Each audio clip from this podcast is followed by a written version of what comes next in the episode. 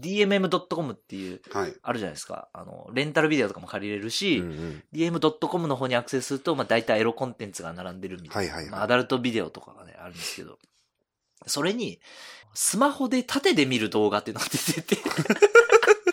これね、考えたやつ天才だなと思って。すごいね。スマホで見る人が多いと。うんうんうん。っていうことで、スマホで縦画面でみ、すごい最適に見れる、縦の長のその動画？っていうのをリリースしてて、す DMM が。ごいな、それ発想。そうね、これ考えたやつ、本当にそのエロに対して真摯だなと思って。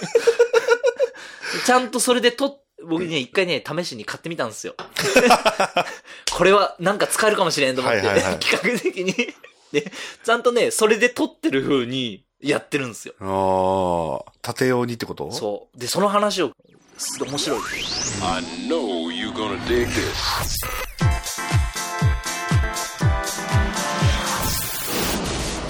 Podcast. あの、忘れてましたけど、はい。まるで何もないレディオ 大晦日スペシャル。大晦日スペシャルということで、あのーまあ、配信するのは年明けですけど、はい。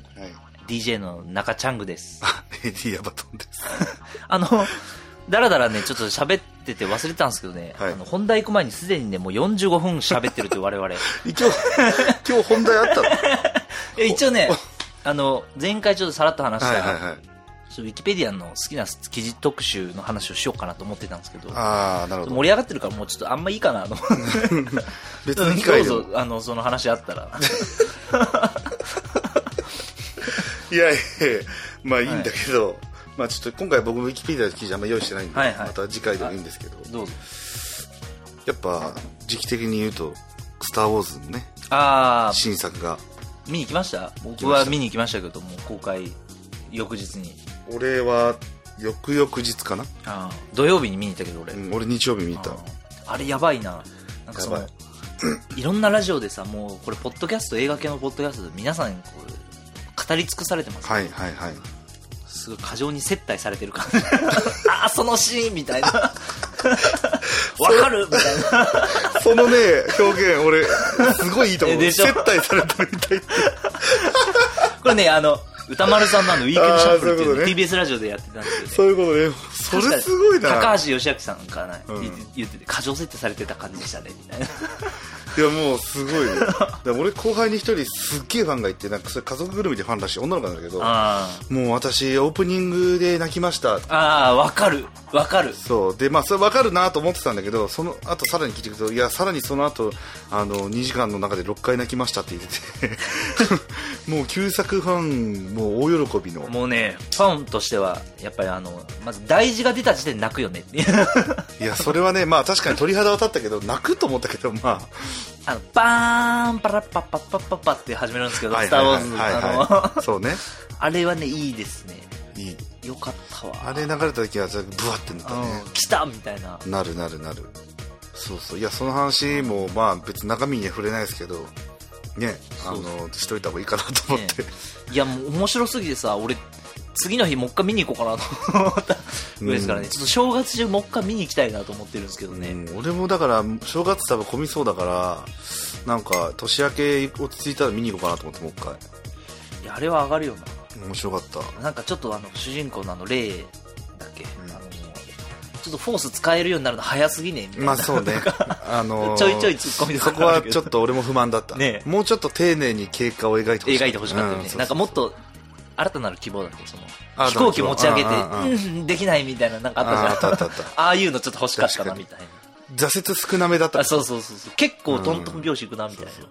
でもあの123を見るとそ456でさえ急に見急に見えるもんねだからうん。ルークがさフォースを使うわけじゃんはいはい。で俺前ツイッターにも書いたけどフォース要はジェダイなんだけどジェダイのこうジェダイオーダージェダイ騎士団に入る、はいはい。基本的にあの生後6ヶ月以内、はい。まあどんなに年取っても23歳とかまでにジェダイオーダーに入れるんですよ、あの、寺で修行する施設に入らないといけないっていう。そういけないまあそれはけあのスター・ウォーズでよく一番テーマに出てくるそのフォースのライトサイドダークサイド。そのダークサイドに陥るのを防ぐためにはやっぱ年を取ってからではダメだと、はいはいやっぱ酸いも甘いもしちゃうとやっぱグレちゃうと。そうそう。その設定俺もねすげえ好きなんだよね。あれのね設定すごい好きで要はもうそこまでその一種の洗脳だよねもはや。あ,、まあ、ある意味。ある意味。もうだからもう下脱よであの執着を捨てる。だから結婚禁止じゃんジェダイはいはいはい。あの執着を捨てるために愛や恋愛とかあの結婚を禁じてんだけどなんかそれもう仏じゃん。はいはいでそれぐらいにしないとダメだっていうあの設定からするとなんかそのルークがあのあの年でフォース使えるみたいなのはやっぱちょっと違和感を感じざるを得ない。逆に。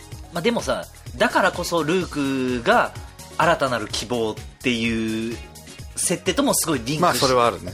てるというか、うん。その全然違う文脈がからでできたすごい冴えない青年が実はうんうん。うんヒーローになるみたいななんかあーまあそこはそういうこう気持ちよさというかそうそうワクワク感一種のカタルシスかもしれないけど あるかもしれないね。でそれがなんか前日談ではさその123の方では、アナキン・スカイウォーカーが見初められていつの間にかみたいな感じでそうね。そのなるほど、ね、違いというか。ああその視点は確かになかったな。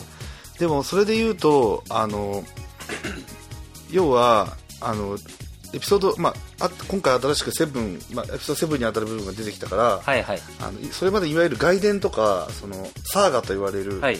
あの周辺の話はい。みたいなのを一旦全部リセットというかなしにしてるらしいんですよ。あそうなんだ。あれで一応全部認めてるのは認めてるらしいよそうあの公認なんだけど一旦セブンを作る段階でそれらは全部あの非正史あの正史正しい歴史にあらず、はいはいはいはい。非正史っていう扱いでレジェンズって今呼ばれてるらしいんだけど。ありえたかもしれない歴そうそうそう。史みたいなでまあその後の物語でそういう設定を使っていくって話もあるんだけど一旦今非正史になってるね。あそうなんだ。そう。でもその非正史の中であの要はルークが新しい時代騎士団を作ると。要はそのヨーダはあれ800年来てんだけどあのヨーダがそのうん百年かけて作ってきたそのジェダイの形っていうのが、はいはい。要はさっき言ったそのあのなんだろう。寺で2歳から修行せんとあかんみたいな話とかそれで言うとでもさっきのその話聞いて俺すげえ納得したんだけどルークがその新しいフォースとは何ぞやみたいなところも含めたジェダイオーダーを作るっていうのはなんかいいかもね。なんか変な話それこそさっき言ったけど酸いも甘いも知った大人ではダメだっていうことではなくて酸いも甘いも知った大人だからこそ語れる深さみたいな。新しいそのフォースのその深みみたいなのをこう獲得できるみたいな一面はあるかもしれないね。そうよ。ねうんなるほど。それちょっと視点にはなかった。なでも次8出る間にもう1個入るんでしょ？なんかレイヤ姫がとデススターの設計図みたいなのを、はいはいはい。あデススターじゃねえや。なんだっけ？デススター。デススターかな、うん。の設計図を入手するけど、はい。そもそもそれどうやって入手したんすかみたいな話やっぱファンの間ではいはいはいはいはあったけどその話の映画とあとなんかあ映画やんの？やるらしいよ。あそう。なんかちらっと見たけど。その間の話で言うと今それこそあのテレビやってる反乱者たちっていうああはいはいはい。アニメが今やってますけど 3DCG アニメが。それは見てるけどね。あー。それ見てないな俺。それ今ちょうどやってるよ。だから3と4の間か。でもなんか映画は何個かあるらしいね。ハンソロがそのまだ海賊やってた時のはいはいはい。話とか、運び屋ね。そうそうそう、うん。密輸業者業者やってた時の話とかあとねもう一個なんだっけそのそのジェダイオーダーのジェダイ騎士団の、うんえっとえ別のジェダイの人の、うん。なんでそのジェダイとして活躍してきたのかみたいな、その話とか何個か作るなんか交互に出すらしいですけどね。あ作るんだ、うん。なんかそれ楽しみだなディズニーっぽい感じがする。ああこれ多分アベンジャーズと同じ感じやみたいな。アントマン出してアベンジャーズ出してみたいな感じでしょみたいな。だからそれこそさっき言ったそのレジェンズの多分設定をこううまく取り多分入れながら使ってやるのやと思う。あの整合性を取っていくって感じなんだろうな。なるほど。あれでもいいよなスター・ウォーズ。スター・ウォーズ今、プレステ4で、あの、スター・ウォーズバトルフロント、バトルフロントやってるんですけど、それもね、すごいリアルでね、めちゃめちゃ綺麗なんうですよ。ん帝国の逆襲って豪華。で、うん最初、ホスっていう雪の国出てくるはいはいはいはいあれとかもね、基地の中とか走り回れるんですよ。あそうなんだそうそう。後でちょっと見てから、パーレーに行こうかなと思 ねめちゃめちゃおもろいあ。めちゃめちゃ綺麗。へえうわ、基地の中走ってるわ、俺、ぐらいの感じ。あれプレステ4だプレステ4、の、うん、やっぱプレステ4買うしかねえかめちゃめちゃ綺麗。うーんやっぱね、テンションあるね。あの、でし、プレステ4のしバトルフロンスター・ウォーズ・バトルフロントっていうゲームの CM があるんですけど、うん。冴えないそのサラリーマンがなんか残業かなんかしてるんですけどふってか窓の外にオフィスからはい。顔向けると、はい。X ウィングがブワー飛んできて X ウィングね。来いよみたいな感じで言われて、ね。はい窓を蹴破ってあの椅子かなんかなんか放り投げて窓ぶち壊して X ウィングに乗り込むっていう CM なんですけど分かってんなみたいな作ったやつ。あれなん。何気にあのスター・ウォーズって何気に戦闘機アニメだよね、うん。アニメじゃ戦闘機作品だよね。そうそうそう。戦闘機のさ戦前じゃなくてさ、うん。コクピットの方映すんだっていうああ確かに確かに確かに。そうね。あれねセブンでもすごい、あそれ見たみたいな感じの 確かにね。シーンがちょいちょいあるんですけど、うよかったっすね。んよかった。だでってあれだもんねアナキンだって最初ワンでポットレースで勝ったりとかさ。そうそうそうそう。まあ、あれフォースの先読み能力がっていうのは設定としてはある,、うん。あるんですけど。実は裏設定みたいなのいっぱいあるよねあるある。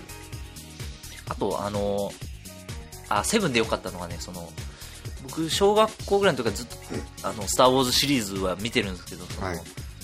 そのプラモデルとかでタイファイターって人気じゃないですか、うんうんうん。で実はタイファイターかっこいいよねってそういう悪者だからちょっと言いにくかったけどセブンでうん。タイファイターに乗って基地を脱出するっていうシーンがあって あ分かってるみたいな。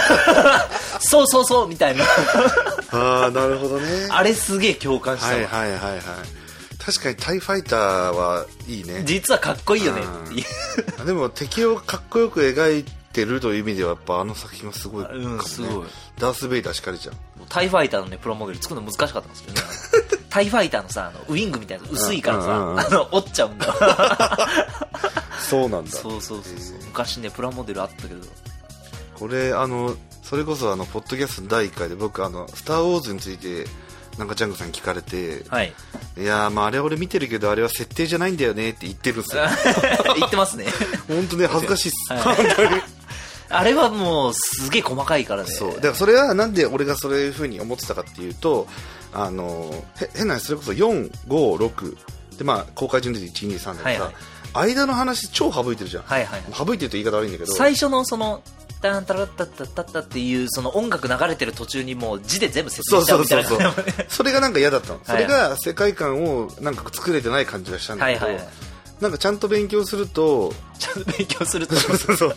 ちゃんと勉強するとそこにこういろんな物語があってこういろんなこう起こったことがあってでその作品の中にもいろんな設定から来る出来事があはいはい。ってみたいな話があって、そういうのをこう知った時にあ面白いなと思って改めてこうあの超あのミーハーな感じなんですけどこの時期に。でそれなんでそう思ったかっていうとさっきのウィキペディアの話じゃないんだけどさ、はいはいあのスター・ウォーズ専門ウィキみたいなのがありますね。ウーキーペディアという あのウーキー族の。ウーキーっていうのはあのあれねハンソロの相棒のチューバッカの種族名なんですけど、あのいうのを見つけてこれをもう本当死ぬほどむさぼり読んだわけ。はいはいそしたら面白いなみたいな。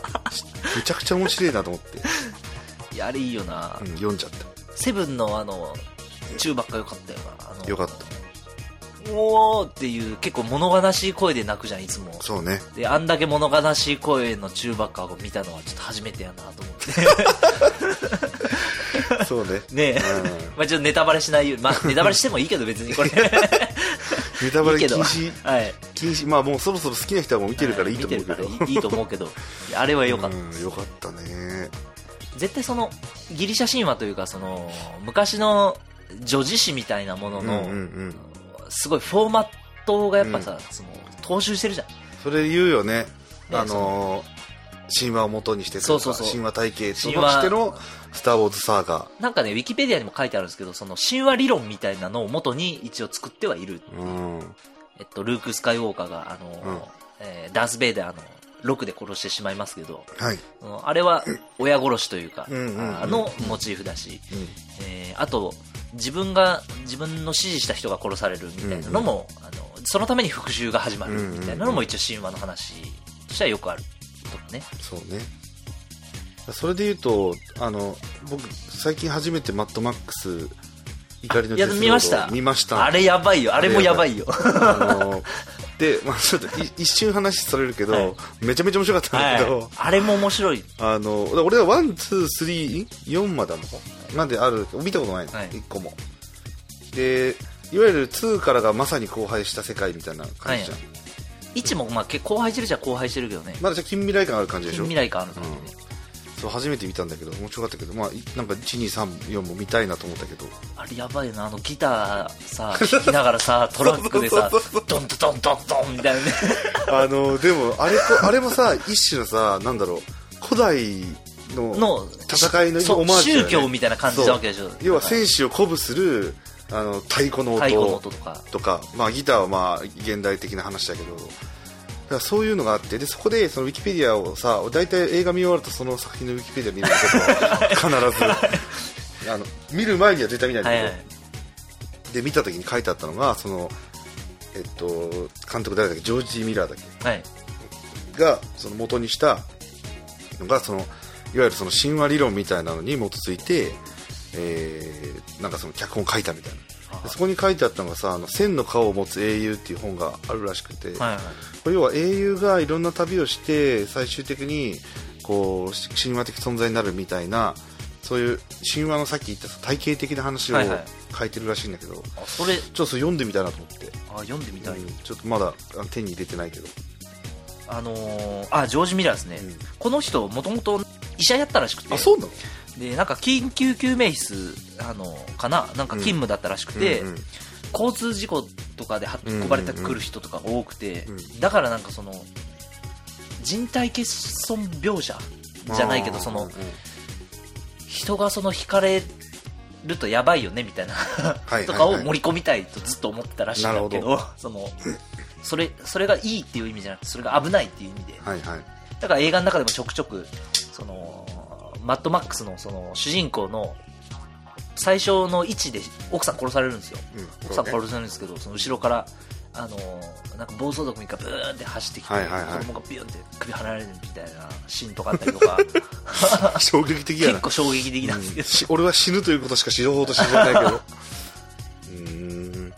だってそれこそ怒怒りのデスロードもさなんかそういうまあその後輩後の世界だからさ奇形の人いっぱい出てくるじゃあーはいはいはい。んねもう生きてられない人とか。そうそうそうだからすごいあの小さい体の人とかさ。そうそうそう。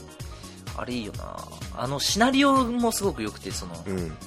これ見たことない人に、のために一応さらっと話すけども、うんうんうん。内容がすごいシンプルで、うん行って帰ってくるっていう。そうそう俺は正直そこにびっくりした行って帰ってくるんだみたいな俺のイメージだとそのままユートピア行くんかなと思ってそうそうそう。なんかその地獄のなんか、ところから脱出して、うんみたいな。引き連れて、行って帰ってくるね帰ってくるみたいな。マジかみたいな感じよね。あれ、えびってなるけど、なる確かに最後なんかまとまったわ。どうまとめるんだろうって途中まで思うそうそうそう。確かにね。あとあのそれこそそれそれしかもその28帰ってきてさ人の家に転がり込んだって言ったけどそいそいつが持ってたの。ブルーレイを、あ、それで見たんだ。見せてもらっていや気になってんだよねって言ったらも も持ってますよみたいな。めっちゃ好きなんすよみたいな。ぜひ見ましょうみたいな。もうそろそろ帰ろうかなと思ってたんだけど。翌日の夕方ぐらいに見始めてめちゃくちゃ面白かったんであれはいいね。特典映像でさあの車ができるまでみたいな。あー、それ見てえわ。めちゃくちゃ面白かった本当に。であの要はさあれめちゃくちゃな改造車出てくるわけ、はいはいはい。もうあの普通に法律違反現代なら法律違反みたいなめちゃくちゃな車出てくるじゃん、でそこでその誰かがその言ってたのがもうこの映画では車もキャストの一部だって言ってたの。それ聞いてすげえ納得してさすごい存在感あるじゃん車確かに。あそこに出てくる車。でもともと多分俺もマッドマックスも見てないけどさそのインターセプターっていうあのマックスの愛車あー、はいはいはい。出てくるじゃんあれが多分あるあっての話だと思うんだけどその車の存在感がやっぱすごいなと思ってそうそうそう。あれはね、いいよな。の最初のね、位置で、その車がどうやってできるのかみたいな話が出てくるんですけど、へー そうそうそう。荒廃した世界で、なんかはいはいはい V8 エンジンを手に入れたぜみたいな、その、機関工みたいなやつが、めっちゃ仲いいんだけど、主人公と。そうやあのやたら V8 エンジンが神格化されてるっていう そんな V8 から進化してねえのかなみたいなね。あのそのあのあれそのメイキング見るだけで V8 エンジン2台積みとか出てくるからね。ニトロ加速とかで。エンジン爆発するやろそれ絶対無理やろ。ま あるような。あ個人的に一番受けたのはガソリンを口に含んでなんかガソリンタンクみたいな中に吹き込むみたいな。あ口でブーッとああるあるあるある。そしたら異常にスピードが上がるって。あのシーンあれほあれリアルなのかな？いやーどうなのよくわかんないけど。だってプーって吹いたらさエンジン数爆発すると思うけどね。そうそう。エンジンってさすごい緻密にできてるわけじゃん、爆発を制御するのがエンジンじゃそうそうそう。んそんなことでいいの？みたいな。あれ違うニトロだったのかな？あれ。ガソリンじゃなくて。いあれはよくできてるな。や本当面白かったあの人の血をもらわないと生きていけないからあ輸血袋そうって輸血いう。袋っていうね。人の血をもらう専用の人がいるみたいいいなね。あれはなんだろうな。もうよくわかんない再起設定みたいなうん。再起設定だな確かにな。まあ妹誕生はそもそも再起な感じだもんな。ああ確かに。とかあのいわゆる母乳だけを絞り取る女とかさ。はいはいはいはい。あれやばいよなあの女の人奴隷にされた女の人のためにその映画作る前に、その女性の人権問題のなんか専門家みたいな人を連れてきて、講習会とかちゃんとやってるらしくて。どういうこと？そのそういう風に扱われた女性がこういうケースがいろいろあってみたいな、うん。ちゃんと説明してその時にどういう気持ちになりますか？みたいなそういう演技指導がもう思想的なところに入っていくみたいな。すごいね。その作り込みやすい。で妹誕生の城もさなんか上の方には実はちょっと緑があってそれは水があるからみたいな。あるある。なんか細けいチラッとしか見えてねえんだけどみたいなちらっとしか言ってないな。うん確かに。その辺がいいよな。あれあの世界観びっくりしたな本当に。あのなんかやっぱ細部にこだわりたがる人のあの感じ？そうな。スター・ウォーズとかそうやと思うけど、そうなまあ、スター・ウォーズちょいちょい直してない設定あったりとかするけどなんかその ありますね。あれは良かったね。おもろかったね。そうそうそこになそのできたんです。これもあの話もその実は神話体系みたいなのを元にしてるらしいと。いうことで、その本を読んでみたいなと。それ読んでみたいわその本。今日はあれですかね。もうあこれ1時間7分。意外と雑談もできるみたいですね。そうですねこれ ウィキペディアの話も今日いいんじゃないかみたいな、まあそうね。今日はいいんじゃないか。次回ちゃんと持ち込んでやれば、今年結構いろいろあったなそういう意味で言うとそのコンテンツ的には。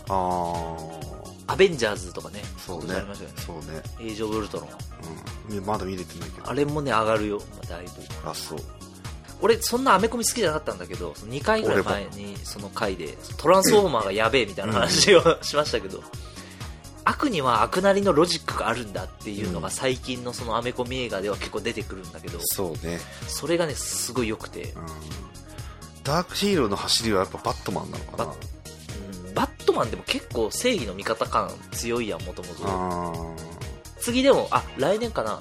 あの来年っていうか、えーこれ配信されてる2016年っていうと今年ですけどバットマン VS スーパーマンかな。あーはいはいはい、はい、あれもめっちゃおもろそうやけど。確かにバットマン監禁してると思って悪のヒーローが出てくるかと思ったら実はドンスーパーマンみたいな、あれねなんかね煽り映像というかトレーラー見たけど、うん。ああいうのは面白そうだよな。あと昔はそれこそね全然見なかったけどそういうの。興味なかったけど。この年になってなんかやっぱこうそういうヒーローものいいなっていうのは。というかこ結構ある。うなんだろう。シンプルにアクションとかも好きになってきたし。いいねあ次に出るというかそのもともとアベンジャーズはそのマーベルっていうコミック、はいはい。アメコミの会社、マーベルと DC って二大巨頭みたいなのあるんはいですよ。はい DC がスーパーマンとかねうん。あのやってて。でマーベルが、えーっとアイアンマンとかね、えーっていうのを出してて。でマーベルが最近そのずっと映画作ってるアベンジャーズっていうやつうんうん。はその、マーベル・シネマティック・ユニバースっていう一個の世界観というか、うんうんうん。世界は一個でヒーローがいっぱいいるっていう設定うなんんですけど、うんうんで2016年にやるのがはい。キャプテンアメリカのはい。新作なんですけどシビルウォーねシビルウォーってうん。これすごくいいんですけどこの原作のね漫画もね あるんですけどシネマティックユニバースの世界では世界は一つでヒーローがたくさんいるっていう設定だから、うん。要はヒーローがいろんなヒーローが活躍してるわけ。うんで、ヒーローが活躍すると、まあ、甚大な被害がね、やっぱ都市に 被られると。はいはいはい。っていう話になって政府がうんヒーローは登録しなあかんっていう話になるわけアメリカでそれに賛成するアイアンマン側と、うんはいはいはい。でキャプテンアメリカっていうもう正義の学級委員長みたいにいるんですよいるね。うん。正義すぎて。俺の正義は誰にも縛られないみたいな感じになってその反対する側に行くんですよはいはいはい。でアイアンマンとキャプテンアメリカが喧嘩しだすっていう話になるんですよね、でそれにいろんなヒーローが参戦してきてもう戦争状態になるんですよっていう話なるほどね。これねめちゃめちゃ面白い多分面白そうだね。エイジ・ブルトロンも早く見なあかんな。でちなみにその次にある、えっと、アベンジャーズの次のやつが多分ねガントレットウォーっていうやつではい。それはえっと一個のなんかそのインディ・ジョーンズじゃないけど聖杯というかその、うん。ガントレットみとかいうなんかその装置があってそれを使えばもう全宇宙を掌握できるみたいなうん。あもうアメリカからもう宇宙に行ってんなみたいな感じのうん 設定なんですけどがあ。ってうん。でそれをあの悪者が手にしちゃってさあ大変みたいなでヒーロー全員集合みたい広瀬 集合みたいな。なでおそらくね多分それ出てくると思うんだけどちょっと前に「ガーディアンズ・オブ・ギャラクシー」っていうやってたね。宇宙映画あったんですけど、まあ、それもマーベルのアメコミあ、そうなんだ。そうそうそうもともとはで実はそのシネマティックユニバースの1個の同じくくりの中に入ってるんだだから要はガーディアンズ・オブ・ギャラクシーの出てきた登場人物が、うん。えー例えばアイアンマンとか、あのーえーそうキャプテンアメリカとかと絡むんじゃないかみたいななるほどね。ガントレット王かな？それそのもう1個次のやつかもしれない、うん。次のアベンジャーズかその次のアベンジャーズでは出るかも。合流するかも。それはもう原作あるの？原作あります。ガントレット王あーなるほど。読めるんだ。読めます読めます。シビル・ウォーとかもちゃんとあるよ。あ、そうなんだ。キャプテンアメリカ最後ねもうなんかバイトみたいな感じでもう平穏な生活を送り始めるみたいなオチなんですけど確か。それねあそう。そあそれこそねウィキペディアで大体し読めるんですよあらすじめっちゃおもろいよ、ねアベンジャーズのウィキペディ見てみよう。ヒーローもなねそういうのがいいわなんかそのその次のキャプテンアメリカのシビル・ウォーも悪とかじゃないっていう話やんそもそも、うん。それがすごい正義対正義だね。アベンジャーズのエイジ・オブ・ウルトロンより1個前のやつでは、えーシールズっていうその国を防衛するはいはいはい。専門、えー部隊というか政府機関みたいなのが実は悪者に占拠されておりみたいなはい話はいはいはい。そうだね。そうだったね。そうそうそういう感じがやっぱいいよねやっぱか悪者の背景やらロジックやら、ちゃんと描くのはいいね。そうその詰めがねやっぱ細かいなみたいなリアリティある感じファンタジーだけどリアリティあるに。うん。そうね。確かに今年はいろいろ、そうね。そう、最初に言ったけど、結構いろいろこう、そういうものを見るようになったから、面白いなと思って。アニメもなんか何気なく見てたけど、意外とちゃんと見てみると面白いな、みたいな。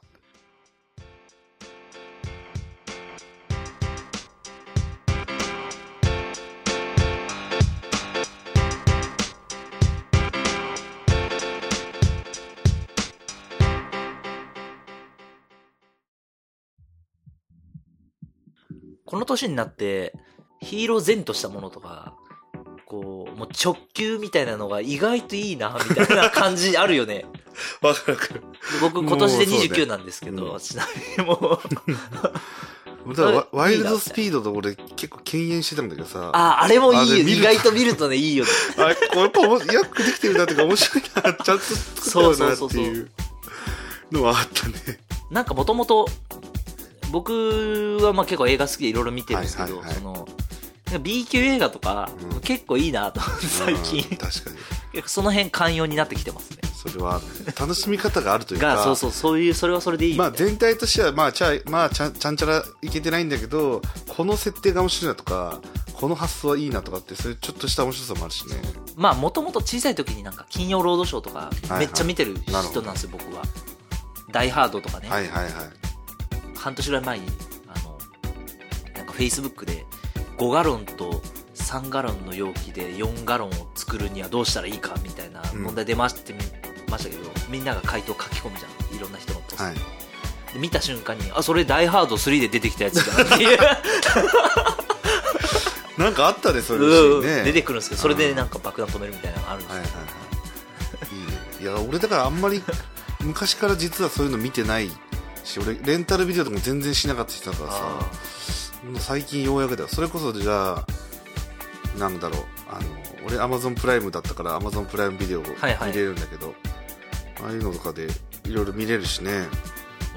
フールとかでね昔の映画結構やってますからね、うんそうそうそう。だから意外とさやっぱレンタルビデオ行って借りないものとかがいいなっていうそそこにあるからさ。要はただではないんだけど、まあ、定額で見れちゃうともあるしあと前も言ったけどあのテレビでやってる映画俺すごい撮ってるのね。全部。ハードディスクに。でさテレビでやる映画って要はこっちの要望は何にも関係ないわけでその金曜ロードショーはまあメジャー作品やるんだけどその深夜のあの映画枠みたいなのがあるんですよ、なはいはい。名古屋の方わかるわかる。こっちでも多分あるんだけどあるある。名古屋にあってそれがまあ2曲であって大体1週間に1本か2本いん？1本か正月とか多いよねでも。そうそう正月多い特に多いんだけど大体その深夜に毎週だから2曲だから2本ぐらいあるんだけどまあ普通借りないよねみたいなタイトルも知らないやつがやるやるんだけどあのおそらく版権が安いから、でも意外とそういうとこ面白かったりするしさそういうのでこうあの自分じゃ借りないものを見られるっていうのはなんかすごいいいなと思って結構ずっと見てますね。意外とそういう出会いが、ねジャッキー・チェンとかさブルース・リーとかそういうのじゃないと見ないよね、そう。あの多分今の20代の人。そう見ないんだけど私も20代ですけど一応そういうのはなんかいいなってそういうの見てると面白いなと思って。今年は良かったなそういう意味で。そういうの初めて。だから深夜で出会った系のね映画で言うと前ここで多分ねヤバトンさんと見たことあるけど「あの桜の園」っていう映画見たことある？見たことないかな？あって。だっけなもともとは漫画原作少女漫画なんですよ。うんで女子校で毎年桜の園ってすごく、えっとね、ロシアの、えっと、劇作家が書いたすごい有名な演劇のねうんうん。演劇のあの演目があるんですけど、うん。でそれを毎年その創業創立記念日学校のうん。女子校の創立記念日にやってる学校があってその演劇部の話。それ見たかな見てない覚えてないけど。最近90何年にリメイクされてるけど、ね、原作が確か80年代ぐらいに1回作ってて、それもともとなんかね日活でロマンポルノかなんか作ってた人が あの初めて普通の映画撮るみたいな話になって撮ったやつなんだけどそれがねすごく良くて。うんそれ何がすごいかっていうと演劇部の話なんですけど最初のね2時間ぐらいあるんですけど40分ぐらいずっと演劇部の部室の倉庫だけで話が展開するんですよ。うん。なるほど。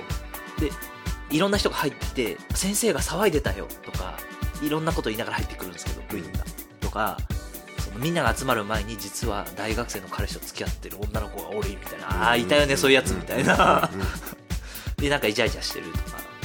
っていうのをこう見てるとだんだん部員の一人になった気分になってくるっていうその映画があって。そうんれすごいね。そうでも絶対そういうのはね借りないと思う俺。あの確かに。レンタルビデオやと。それこそそのそれもそれはちょっと違うかもしれないけどあの前話出たかもしれないモテキのさ大根監督がやってるあの「恋の渦」っていうああはいはいはいはい。あのー、映画。えーしあの部屋で鍋合コンするとこから始まる始まって要はあの出てくる部屋がもう4つ5つぐらいしかない、はい。でその中でその、まあ、若い男女があの恋愛模様を描きながらその表の発言と裏の発言とこの人がいる時の発言この人がいない時の発言みたいなのをこううわーってこう追っていくやつなんだけどあれ DVD になってる？わかんない。俺だからそれこそアマゾンプライムビデオで見たあそうなんや。あれはねえ今見れんの？今見れるとあ思う。見ようかな。俺それ最後まで見てないんだよね実はこれはね本当俺はね結構びっくりした。うこれはすごいと。まあそれはあの手法はすごくないし多分キャストも全全員無名だしなんだけどここまでやるかって感じ。リアルだなみたいな。あの人大根監督モテキ自体もあのテレビカメラ使ってなくてあそうなんだ。あれね民生用のドラマ版はねうん。民生用の、あのー一眼レフで撮ってるんですよ実は。あなるほど。っていうなんかだからそうリアリティまあもともと予算がなくて 一眼レフで撮るか。そうそう。っていうのもあって、一時期 AKB の PV も一眼レフで撮ってたよ、あ、そうなんだ。うん、それは多分狙ってたと思う。ああ。小回りが効くから多分アングルに。だからそういう、すげえいい感じに見えるのかなと思う。なるほど。今でも、恋の渦はほぼ定点だけど。すごいよ本当に。そうとかあるね。だから古いとかもしかしたら日本でやってないかもしれないあのあまりそうやってないことはないのか。まああの全然売れなかった洋画とかねはいはいはい。あの大体ゾンビものは日本に入って。あの、字幕で、V シネ枠で出てくるから、そうなんか古い。なんかスカーレット・ヨハンソン。俺スカーレット・ヨハンソン好きなんだけど、が出てた理想のひ理想の人っていう映画がある恋愛もの？なんか、まあ、恋愛ものに近いんだけどなんかね説明が非常に難しいけどなんかいい映画だったなあと9ヶ月この間見た9ヶ月っていう。うあのあいつあれあのやべど忘れした？あの俳優あれラブアクチュアリーに出てるヒュー・グラントだ。あヒュー・グラントが出てるやつでこれも良かったよなんか要はあの悠々自適でカップルで暮らしたんだけど子供ができちゃってあ。はいはい。結婚もしなきゃいけない子供を産む準備しなきゃいけないでも俺は大人になりたくないみたいな。刺さるよね。年代的にね。刺さる。うん。見ちゃったかこれと思った俺。これ今の時期見ちゃったか来た、うん、結婚どうしようかなみたいな。心に刺さった。そういうのとか。それで、だからたまたま見る映画枠みたいなのいいよね。たまたま見る映画は映画枠。あるね、うん、非常にある。俺入院してた時、その足の骨を折って、はいはい。入院してた時、暇すぎて、あの、Hulu でエマニュエル夫人見てたんですけど、意外とね面白いんですよ。なるほど エロ描写っていうイメージあるじゃないですか。ある基本俺エロ作品イメージあるそう。でもね、あのーむしろ、性に奔放って言ってみたいな、その感じ。なるほそれがね、すごいいいと思ってど、うん。最後、エマニュエル夫人に、その、シリーズ化するための作戦なのか知らないけども、旦那と別れるみたいなのがね、すごい、どやさどやさするシーンあるんですけど、そのくだりも。めっちゃおもろい。なるほどねいやいいよねあと過去の名作も意外とテレビやってくるんだよねグッドウィルハンティングとかああ、はいはいなんか。聞いたことあるけど見てないやつ。ニューシネマパラダイスとかね。そうそうライフイズビューティフルとかありますね。その辺はなんか深夜映画で見たなその辺はなんか良かったわ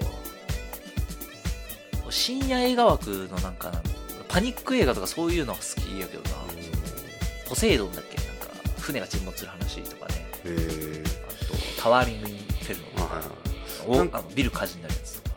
なんかねその名古屋の2曲はどっちも、まあ、多分編成担当者の気分なんだけどさ作品チョイスって、あの基本的に人情ものというかあほほっこり系あか あのー邦がくだらない系これ絶対見ねえよなみたいなやつしかやってくれないけどね、あ邦がくだらない系も結構俺好きやけどね。うん。あのもっくんが出てる遊びの時間は終わらないとかで。あーあれね。あの。あれ俺ここで見たもん。面白かったあれは。おもろい。うん。地銀の地方銀行の強盗が来た時の訓練のためにそう警官が派遣されるんだけど警官が生真面目すぎて ガチンコの装備していって作戦も完全に練っていってその周りが逮捕できなくてあのみんながこうパニックになるみたいな。あの完全になりきってしまうとやつ、そうそうそうそうそう。なりきテロリストでなりきっちゃうみたいな。あれはいいよな。ああいう90年代のその映画のあ金あったんだろうなみたいな。あのその感じの映画とか結構好きだな。まあ来年は、まあ、そういうアベ映画しかりいろいろ面白そうなコンテンツがあります？けどはい。来年なんかちなみに期待してるものとかあります？映画映画じゃなくてもいいけど。ファイナルファンタジーですね。あー。セブンリメイクとあーそれ。確かに。あとやりたい。15来年か？再来年か？えっ、とね、セブンは来年。セブンはあ来年というか2016年。だよね。だから超期待してる。だからそれもプレステプレス4買おうかなと思って。あれしか無双システムでしょ、多分。あそうそうそう。ああのアクション系だよね。ね。うん。あれ、おもろそうだわ。いやちょっとねそれがあるもんでやっぱプレス4が圧倒的に優勢なんだけど。Wii U ね、ちょっとソフトが、ああそうね。あの、やっぱ家族みんなで楽しめるみたいなうんなるほどね。感じが多いですね。その、あ、人によっては Wii の方がうん。向いてる、あるかもしれない。ゼルダとかあるし。はいはいはいはい。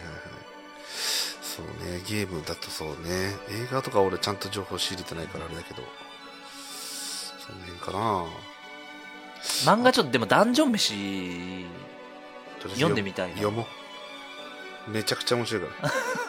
これもうおあのこれそここれもツイッターに書いたんですけどあのなんだろうファンタジー世界にもリアリティ求めたいタイプとしてはベスト。ベスト漫画。ベスト漫画。本当に。なんか別に現実世界のように描いてくれとは言わないけどそのファンタジーとしてのリアリティを出してくれよみたいなそれわかるわうん今ちょうど見てるアニメが「ログホライズン」ってアニメなんですけど、うん。まあ、あの設定としては割とありがちというかありがちであのオンライン RPG の世界にあのリアルオンライン RPG の世界がリアルになっちゃったっていうこの設定のアニメめっちゃ多いんですよ。アニメというか作品ラノベああおあの押井守かな？あのー昔アバロンっていうはいはいはいはいはいはい。聞いやたことあつとってる聞いたこと仮想のゲームがにみんな興じてる世界ではい。でその仮想のゲームでまあ 戦う話なんだけどうん。グレードがあってステージに。でステージの最深部まで行くともう人として戻ってこれないみたいな。はいはいはいはい。あんだけ話なんだけどでもその世界が実はすごくリアルにできうんできててえー現実とその混同しちゃうみたいな話あるんですけどねあれとかもそう面白い最近なんか多いのが本当それ系なんだわ。一番その俺が見てるのはログホライズンでしょ？で有名なやつ言うとソードアートオンライン。ああはいはい。は聞いたことぐらいはあると思うありますあります。うん。あとゲームにもなってますね確かに、うんそうそうそう。あとちょっと前にあったのは何だったかな？ちょっと個人的にはおそ松さんどこで全話見よ見ようかなっていう。あれでまあ続いてないしどこから見てもいいと思うあそうオーバーロードオーバーロードってやつだとね。この辺はね大体あの現実がゲームになっちゃったみたいな。あソードアートオンラインはあのゲームがっていう話ね。そうソードアートオンラインはまだ現実世界にいる体がバーチャルリアリティに機械でなってるって話なんだけどログホライズンとかオーバーロードは完全にもう自分がゲーム世界に入っちゃうんだよログホライズンの話なんで出したかっていうとあの結構リアルなところもありなんかあのご飯を食べなきゃいけないとか。はい。でもゲーム世界のご飯だからまずいとか。味がないみたいな。なるほど。ふやけたせんべいを食ってるようだって表現されてる。どの飲み物飲んでも水の味がするとかね、うん、そういうのが面白いなと思ってああこれまだ途中なんでまだどうなるかわかんないですね。それ系それ系のコンテンツ欲しいわ。その迷宮と罠の プレゼンテーションももうすっげえ続き読みたいんだけどね俺。いやこれちょっと覚えとかなあかんな。いや最近だからそれそういう流れで言うとちょっとラノベをまあまあそろそろ。一回読んでみるかなと。なんか。ラノベ結構時間食われるんじゃない？でも。あ作品数多いもんね。うん。今ほんと死ぬほど出てるからさラノベ。多分普通の文文庫本なんかより全然ペース早いんじゃない？確かに。あえー、ラノベの話を思い出したけど今年あれを見てませんね。あの傷物語を見るのを忘れました。あああ俺物語シリーズ超苦手なんだわ。そう？俺結構好きなんだけどね。あのセリフ回しくどくてダメ。ああそのテンポを大事にしたいって なるほど、あのなんかシュールな感じが結構好きですたよねまあね。あの面白いのも分かるんだけどどうしても我が慢できない。スストーリー進まないからねあれ。そうそう進まない。苦手なんだわそれこそさっきの NHK 充実話じゃないけどさあのサンダーバード・アーゴーって言ってさあのサンダーバードは分かるじゃん、サンダーバードのシリーズをえっと 3DCG であのリメイクしてリブート、えーリブートリメイクしたやつがあるんだけどこれ今 NHK やってるのね。それ結構面白くてさで原作でさあのサンダーバード発射するときさ「5ドゥーン4ドゥーン」ってなるじゃん。ありますれありますね。すげえ長いでしょ、はい。でいつもあれをさあの見るたびに思うの。あの押せよと。でまああのなんだろう。ただ一方でああいう機械が発射するギミックって俺超好きなの,、はいあの前話したと思うけどそれも確か NHK でやってたあのなんか映画の歴史を語ろうみたいなやつに庵野さんが出てたの。はいはい。庵野さんと樋口監督ね、はい。あの出ててでそこで出てた話がサンダーバードの発射シーン超長いっすよねみたいな。分かってるな、みたいな。でもそのなんだろう。本来映さなくてもいいストーリーに関係ないギミック的な部分ってワクワクしませんか？みたいな話はいだはい。確かに、はい。さエヴァのさ初号機の発射シーン超長いじゃん。あの、地上に出てくるまでめっちゃ長い第一ロックボルト解除はいガチョーンとかさわかるカ。タパルト大丈夫、はい OK ですみたいな進なんか路進路クリアみたいなで、クリアになってからデューンって上がっていくみたいうな。そそうそうでガガガガガって上がってくるじゃんはいはいはい。あだからはいはいはい多分安野さんはサンダーバードとかを見てあこの発射シーン超かっけえなと思って上がるよねみたいああいうのをまあ一種のオマージュしてやってると思うんだけど確かにたそう、そうも言われると確かにそうやね。ただ長いのマジででしかもサンダーバードまあエヴァもそうだけどサンダーバードって基本的に救助隊の話だからさ、はいはい。もうさっさと助けに行ってやれよと思って。ごちゃごちゃやってサンダーバーードだって救助隊のさ、なんか救出、救出用のポットみたいなさ、こう射出するシーンあるけど、それもクソ長いよな。ドもうねあのー 輸送船からそそん、そんなかかるみたそいう。な。NHK がその「サンダーバードアーゴー」っていうそのリブート版をやる前に特集としてその旧作傑作選みたいなのやってて見たの。もう本当ちったらしてさまあ仕方ない仕方ないんだよ。やっぱり技術的なものがあってあれ変なミニチュアをさ動かして。と人形マリオネットじゃん、はでこう動かすからさ本当遅いしあのどうやねんと思って、まあ、ただただギミックはやっぱ面白くて。でその新作はそのギミックの面白さを残したままテンポをねちゃんと改善してて。ああの「five ドゥーのとかあるじゃん。あれさすげえ短くなってるの。 five four three ってでさありがとうと思って。あー。ほんとそこすごい。ちゃんとそこちゃんと短くしてテンポよくしてバーンっていって。エヴァとかもそうやけど、ん。コックピットちゃんとしてるアニメとかはいいよね。個人的には結構好きだ。いいね。いい、あの、え、あの、ガンダムとかさ、ガンダムなんか途中で、そのなんかスーツを着れば、その自分が動いた通りに動けるようになるみたいな、その 操縦システム導入されてから、なんかテンション上がんねえわ、みたいな。あれ機動武闘伝でしょ？G ガンダム多分、そう、G ガンダムかな。そうそうそう。あのそう多分そうなんだけで、どエヴァンゲリオンは、その考えた通りに動くっていうのは、うん。あの、まあちょっととんでもちゃとんでもなんだけど、はいはい。でも、とはいえ、一応さ、その、手の先にその握るやつとかがあって、一応ちゃんと操縦しないといけないみたいな、うんそのあたりとかが、あ、やっぱ分かってんだみたいあな。ー確かにね。で多分わかんない。俺もガンダムのシリーズ全部見てないんだけど結構その辺が面白いのがガンダムシードであのガンダムシードってあのガンダム動かしてるシステムを OS って呼んでるんですよほん で主人公が工業科の学生かなんかではい最初に、まあ大体さガンダムってさ最初に全然関係ないやつがガンダム乗り込んじゃって始まるみたいな感じじゃん、はいはいはいなんか自分で OS 書き換えるんだよ。なんだ、なんだこのクソ OS はみたいな感じで、ピピピピって書き換えて、それでガシャコンってやって、で、自分で動かす動みたいな。かすみたいな。で、ちゃんとペダル、ペダルもあるし、はいはいその手のやつもあるし、みたいなさギミックが結構あって、だからシード結構すごいおもろかった。あシード見たいな、それ。うんシードはガンダムファンを新しい世代で増やした功労的な作品だと思う。でもその、さっき言ったその、最、全然関係ないやつが最初に乗り込むって結構よくあるパターンロボットって。あの、えーエヴァンゲリオンじゃないや、その、あれでもそうよね、あの、えーエウレカセブン。あ、エウレカあセブンねれもそうよね。あのそうそうそう。全然関係全ない。然関係ないやつが乗り込んじゃうみたいな。まあ関係ない、最初は関係ない、結局関係あるんだけどね。うん。まあ今もそうだもんね。関係ないのに、後々実は関係が深かった。そんな海岸にロボット捨ててあるか、普通みたいなね。確かに。あるよね。うん。まあそこはあの、なんだろう、作品的面白さ優先あ。ストーリー優先だよね。うんそうそう。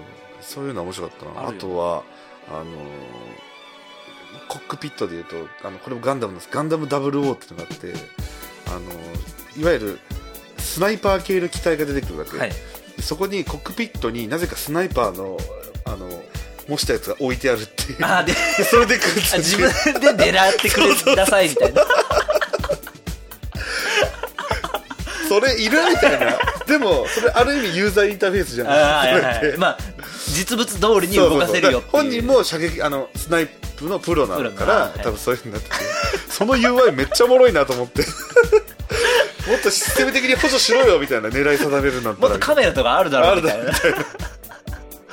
それは面白かったでもあ、なるほど。その、出だしとかその操縦室だけでアニメをこう、これはこう、これはこうって喋ってたら結構面白いかもね。面白い。うん、確かに。とかその、なんで乗り込むのかみたいな話だけとか。だからこの前ね、あの、会社で話ししてたんですけど、その、アダルトビデオのさ、そのエッチなビデオの、その、はいはい。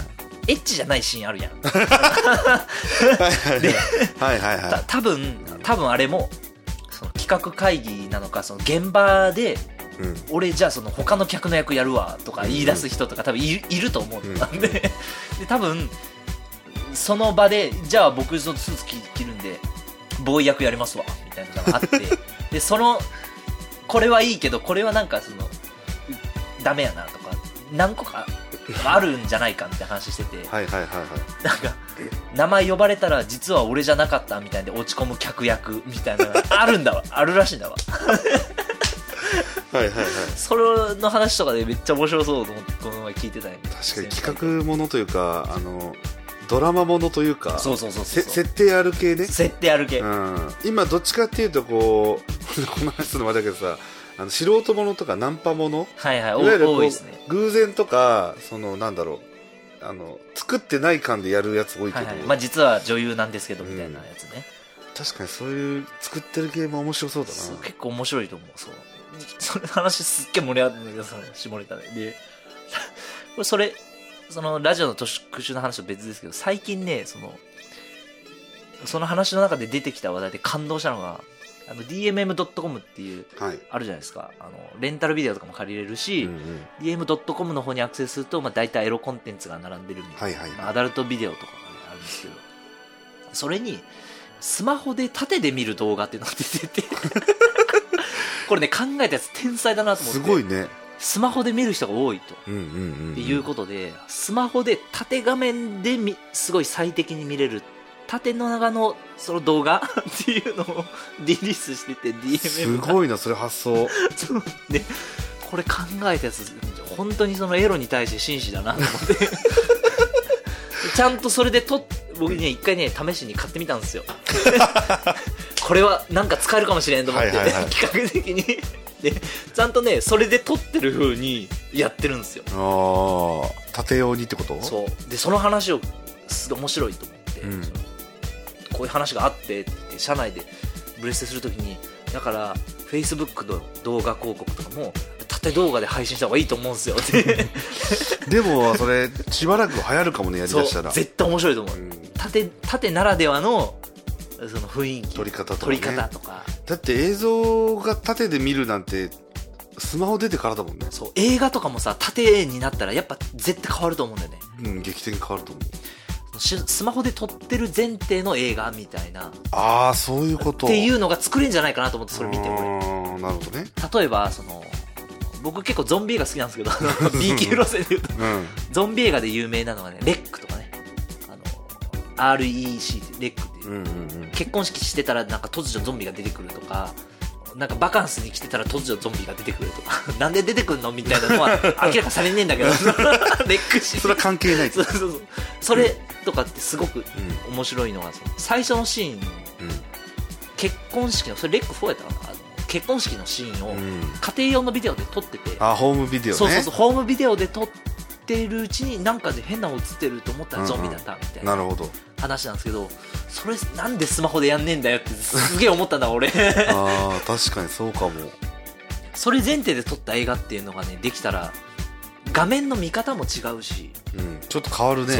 画角の使い方とかも絶対変わるじゃん、うん変わる変わる全然結構革新的なんじゃないかなと思ってそれを使った企画をあー。2016年俺はちょっとやりたいなと思あってて。いいね ちょっと俺もその 縦 DMA のやつ見てみようかな。縦画面それでねなんか作りたいんですよね僕個人的に。なるほただその枕言葉としてその DMM のエロ動画の話をしたせいでその案通らなかったんですけど。ど イメージが悪いな。案としては面白いイメージが悪いな。別のチャンスで出すしかないなまあそれちなみに経営会議みたいなところで出したんですけどね。縦動画がすごくいいっていうの。を場は選ぼううんうん。場は選ぼうまあ、なめっちゃ爆笑してたけどな、みんな。それすごいね。で、その企画ややりたいと思って、縦、縦の。うんいいと思う。今で、Facebook も広告枠あるじゃないですか。ありますね。代理店がね、しがない代理店が、はい。まあ、いっぱい広告枠を売ってますけど、はい。そのそれも縦で今入稿できるからなんか面白くできるかななるほしてますね。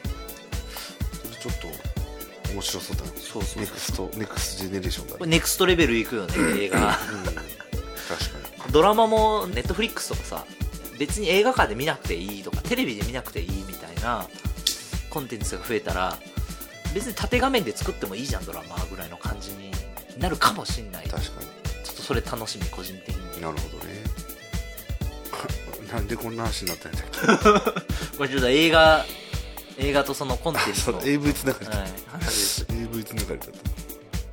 まあそんないろんなちょっと2016年に期待ですけどうん。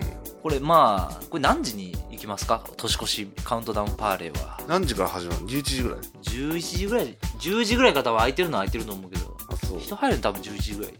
じゃあそれまでに恋の渦で見る？あ見る？あでもあれ何分あんの？何分だろう。今日はなんかひ久しぶりにベラベラ喋ったな。今日はよく喋りましたね。喋りましたね今日。これ先週1時間40分はちょっとやりすぎたな やっぱ総括となるとそうなっちゃうよね。なりますね。まあでもいろんなあの2016年のあのに向けて2015年面白いものがいろいろありましたねとことで、まあ、聞いてる人がもしかしたら縦動画で映画取り出すみたいな人がいたらね あのやられたといやこれはまるで何もないレディオさんのやっぱおかげですってやっぱ公式のコメントでやっぱ発表してほしい。映画撮ってる人とクかはあレジットにのぜひ。クレジット入れてほしい。はい。入れてほしいわ。そう原案みたいな感じで。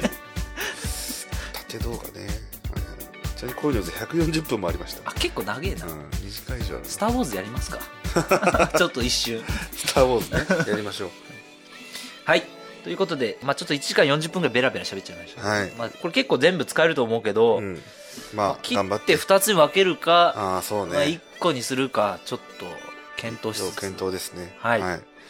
ということで、はい。えー2015年もありがとうございました。ありがとうございまあ、ダウンロードしていただいている方に感謝ですね、ありがとうございす。ます2016年もね引き続き気が向いた時だけ録音して 公開みたいな。もうちょっと来るようにします。感じにしようかなと思ってますが、えー引き続きよろしくお願いします、あのリクエストもあればなんか調べて喋ります。ということでリクエストは、えー、まるで .radio.gmail.com はい。かもしくは、えっと、中ちゃんぐ .net って一応ね私個人的に美貌録のサイトを作ってるんではいすけど、知ってます。その サイトにも一応あのはい。投稿フォームありますんで、そこからそうです応ね募していただければなと。実は俺そういうさエンタメ系主になんだけどなんか俺も美貌録つけようと思ってちょっとブログ書き始めたんだよね、あそうなの？うん、まあ人様見せるようなもんじゃないんだけど。ライブドアブログ的な？そうライブドアブログ。あまさに。そういうのにまとめてまして。ちなみに今日のあの NHK が充実してる話と「えースター・ウォーズ」の話はもう書きました。あ そそういうのからこう元に喋ってます。俺ね映画の話ねブログにも書いてるんですけど、うん。やっぱねちゃんと書きたい欲が結構あって自分の中で、うんうん時間かかんだよね書くのに。かかる。レビュー。う んもうめちゃめちゃかかった。俺めっレビューではないけど。書いてんだけど。うん。まあ、一回書くとあの大体頭に入ってくるタイプなので、えーそういうのでね、はい。えっと、これからもインタビューしていこうかなと。よろしくお願いしますと。いうことで、エンディングは朝が来るまで終わることのないダンスを、いつもルビーツさんのいつもの、ありがとうございます。ありがとうございます。はい。ということで、2016年も、よろしくお願いしますリス。ビーツは引き続きよろしくお願いします。お願いとします。いうことで、えー、ありがとうございました。ました。またねー。